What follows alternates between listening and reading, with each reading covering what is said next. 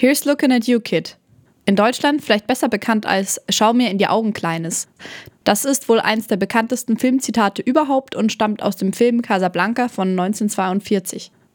Vor 75 Jahren also hatte der Film seine Premiere. Vielen ist Casablanca vor allem als herzzerreißende Liebesgeschichte bekannt. Der Film wurde während des Zweiten Weltkriegs und kurz nach dem Kriegseintritt der USA produziert.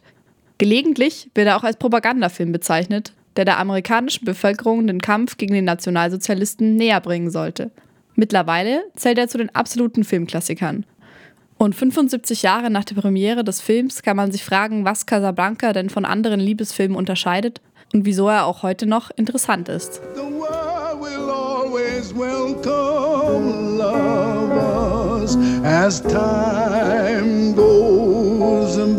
He's looking at you, kid. Casablanca als Schauplatz bringt bereits einiges mit sich. Casablanca ist eine Stadt in Marokko, welches damals eine französische Kolonie war. Dort sammelten sich während des Weltkriegs eine Vielzahl von Geflüchteten aus Europa, die von dort aus nach Lissabon und dann weiter in die USA flüchten wollten. Marokko war zwar nicht von den Nazis besetzt, aber die französische Regierung arbeitete eng mit den Nazis zusammen. Und so war es schwer, in Casablanca ein Visum zu bekommen, um weiterreisen zu können. Und diese Geflüchteten sammeln sich im Film in Ricks Café. Rick ist ein Amerikaner, er hat im spanischen Bürgerkrieg gegen die Faschisten gekämpft, jetzt lebt er in Casablanca. Und in seinem Café taucht plötzlich seine Ex-Freundin Ilsa auf. Sie ist zusammen mit ihrem Ehemann Viktor Laszlo, einem tschechischen Widerstandskämpfer in Casablanca. Die beiden wollen in die USA flüchten und benötigen dazu ein Visa. Rick wiederum ist über Umwege in den Besitz zweier Visa gekommen. Währenddessen suchen die Nazis zusammen mit der französischen Verwaltung nach dem Widerstandskämpfer Laszlo. There is a man arrived in Casablanca on his way to America. He will offer a fortune to anyone who will furnish him with an exit visa. Yeah, what's his name? Victor Laszlo.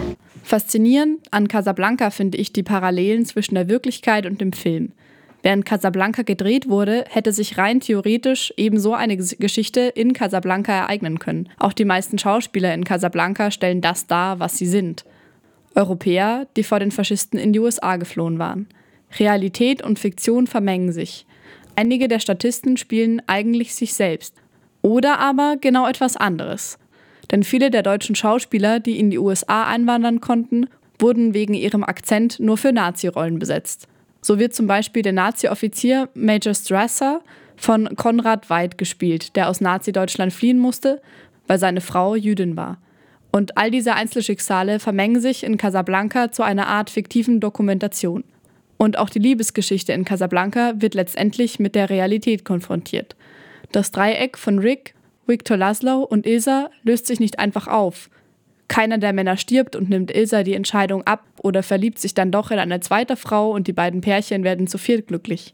Nein, Rick beschließt, sein persönliches Glück aufzugeben und lässt Ilsa und Laszlo nach Lissabon fliegen. Er erkennt, dass es wichtiger ist, den Widerstandskämpfer vor den Nazis zu retten, als mit seiner großen Liebe zusammenzuleben. In dieser verrückten Welt, sagt Rick, seien die Privatprobleme von Einzelnen belanglos. Erstmal müssten die Nazis besiegt werden. When I said I would never leave you. And you never will. But I've got a job to do too. Where I'm going, you can't follow. What I've got to do, you can't be any part of. Ilsa, I'm no good at being noble. But it doesn't take much to see that the problems of three little people don't amount to a hill of beans in this crazy world. Someday you'll understand that. In Deutschland in den 50er Jahren war Casablanca jedoch um fast eine halbe Stunde kürzer als das Original. Denn als Casablanca in den 50ern in die deutschen Kinos kam, war es um alles Politische gekürzt worden. Im Film war kein einziger Nazi mehr zu sehen. Victor Laszlo war ein Physiker statt ein Widerstandskämpfer und der Film wurde zum Liebesdrama.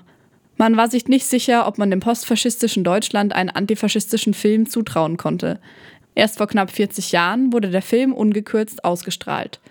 Vielleicht ist ja auch aufgrund dieser gekürzten Fassung der Film Casablanca als Liebesdrama im kollektiven Gedächtnis hängen geblieben.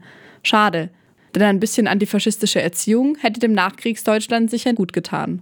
Dieses Credo wird auch in einer der bekanntesten Szenen aus Casablanca symbolisiert, die dem deutschen Filmpublikum noch bis vor knapp 40 Jahren vorenthalten wurde. In der entpolitisierten Fassung wurde diese Szene nämlich entfernt. Eine Gruppe von Nazi-Offizieren stimmt in Ricks Café das Lied Die Wacht am Rhein an. Die Wacht am Rhein war im Kaiserreich eine Art zweite Nationalhymne gewesen. Als Reaktion auf diesen Gesang stimmen daraufhin die Gäste, allesamt europäische Geflüchtete, die Marseillaise an, die französische Nationalhymne. Sie übertönen damit den Gesang der Nazis.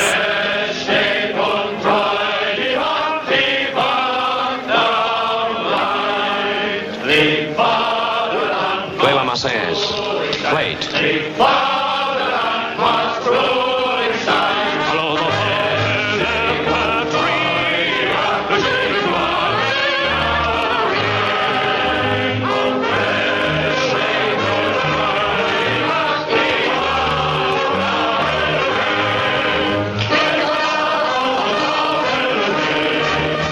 Und genau diese Szene war für mich auch der Grund, mir den ganzen Film anzusehen.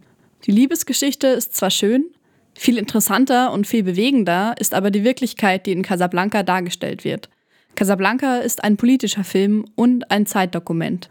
Die Handlung zeigt die Auswirkungen des Weltkriegs auf ein Liebespaar, aber die Produktion des Films in dieser Form ist auch selbst durch den Weltkrieg beeinflusst. Und diese Vermischung oder diese Parallelen machen den Film so sehenswert, auch oder gerade wenn man keine Liebesfilme mag.